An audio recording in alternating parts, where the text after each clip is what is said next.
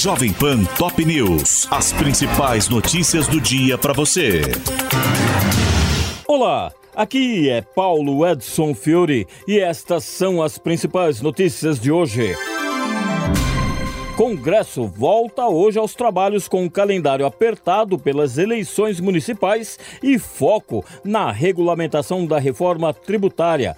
Parlamentares ainda devem analisar 28 vetos de Lula, incluindo o que excluiu do orçamento 5 bilhões e 600 milhões de reais em emendas e debater regras para o uso da inteligência artificial. Com mais de 110 mortos por incêndios florestais, Chile decreta toque de recolher. A medida foi adotada pelo presidente Gabriel Boric para a Vinha del Mar e mais três cidades, onde as chamas consumiram milhares de casas e veículos e seguem avançando. Ações da PM após assassinato de soldado da rota deixam seis mortos na Baixada Santista, em São Paulo. Segundo a Secretaria da Segurança, os policiais revidaram ataques em todos os casos e três suspeitos foram presos, mas entre eles não estaria o autor do disparo que vitimou Samuel Wesley Cosmo. Cid Gomes e ex-governadora Isolda Sela se filiam ao PSB e selam racha com Ciro. A filiação foi formalizada neste domingo em mega evento em Fortaleza, com a presença de 41 prefeitos cearenses que também deixaram o PDT e se uniram ao senador na nova sigla.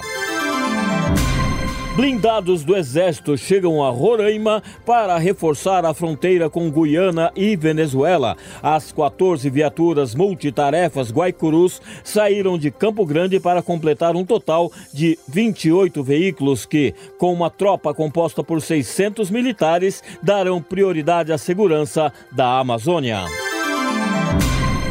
Dono de padaria ameaça e persegue empresário com um pedaço de pau por uso de notebook em estabelecimento em Barueri, na Grande São Paulo. O comerciante se irritou porque o cliente acessava o equipamento enquanto comia, mesmo com plaquetas espalhadas por ele nas mesas avisando sobre a proibição.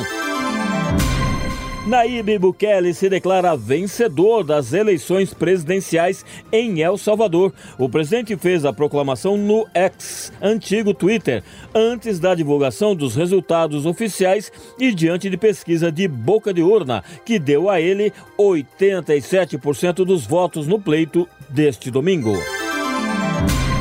Benjamin Netanyahu diz que não aceitará nenhum acordo com o Hamas e descarta cessar fogo. Dias após sinalização positiva sobre negociações intermediadas por Catar, Egito e Estados Unidos, o premier israelense diz que não concorda com nenhuma das propostas do grupo extremista. Canadá vai impor sanções a colonos judeus na Cisjordânia e a líderes do Hamas. O anúncio foi feito pela ministra das Relações Exteriores canadense, Melanie Joly, em viagem à Ucrânia, três dias após os Estados Unidos tomarem a mesma decisão contra quatro israelenses acusados de violência nos assentamentos.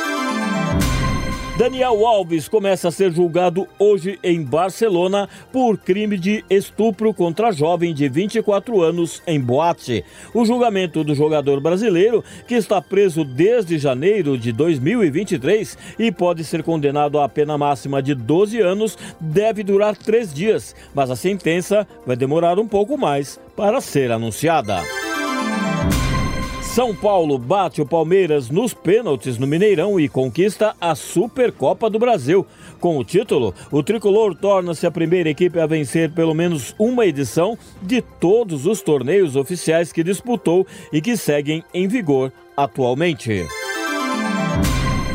Pelo Paulistão, o Santos vence o Guarani por 2 a 0 na Vila. O Corinthians cai diante do Novo Horizontino na Neoquímica Arena por 3 a 1 e o Bragantino faz 2 a 1 no Santo André no ABC.